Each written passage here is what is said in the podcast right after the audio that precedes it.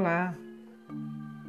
Hoje nós vamos refletir sobre o que Bert Hellinger dizia sobre acontecimentos e fatos.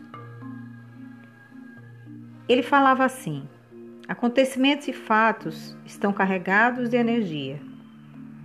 Quando alguém conta um acontecimento, é possível sentir imediatamente se ele contém energia ou não e se produz ou não um efeito à distância. Quando alguém conta que um irmão morreu quando criança, isso sempre tem muita força. Ou quando uma mãe morreu ao dar à luz, isso tem um impacto tremendo sobre várias gerações. Algo assim precisa ser abordado e reconhecido. Pois aqui se trata de acontecimentos que dão medo e por isso são varridos para debaixo do tapete. Entretanto, é justamente através do encobrimento que eles ganham força. Quando o acontecimento é mencionado, sinto imediatamente se ele tem impacto ou não.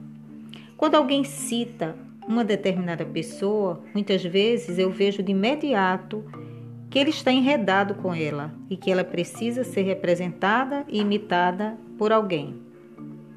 Esse trecho você vai encontrar no livro do Bert Ordens do Amor, na página 412. Vamos lá conversar um pouco sobre isso. O Bert coloca aqui que durante as sessões de constelação familiar que ele realizava, muitas vezes as pessoas falavam sobre acontecimentos que estavam tão esquecidos e encobertos por todos da família e que via de regra não fazia parte das histórias familiares. E saía o acontecimento, era comentado na hora da constelação. E ele podia sentir que aquele acontecimento estava fazendo um efeito na pessoa que o contava, na vida da pessoa.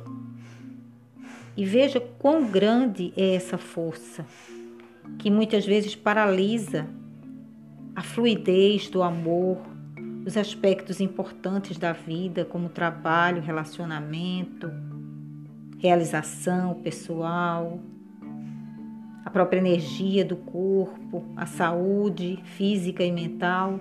São tantos os sintomas que ele observou e que a gente observa no dia a dia quando constelamos alguém.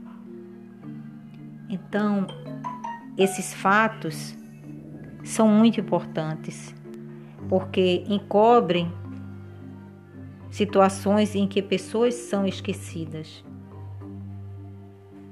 E isso fica muito ruim para o sistema familiar, para a saúde, para o equilíbrio do sistema.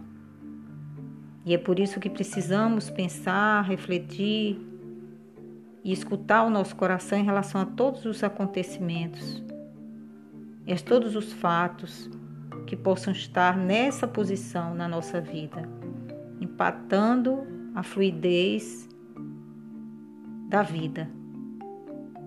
Então fica aí o questionamento no seu interior, no seu coração. Será que há acontecimentos assim na sua vida? Uma boa reflexão e até a próxima. Tchau.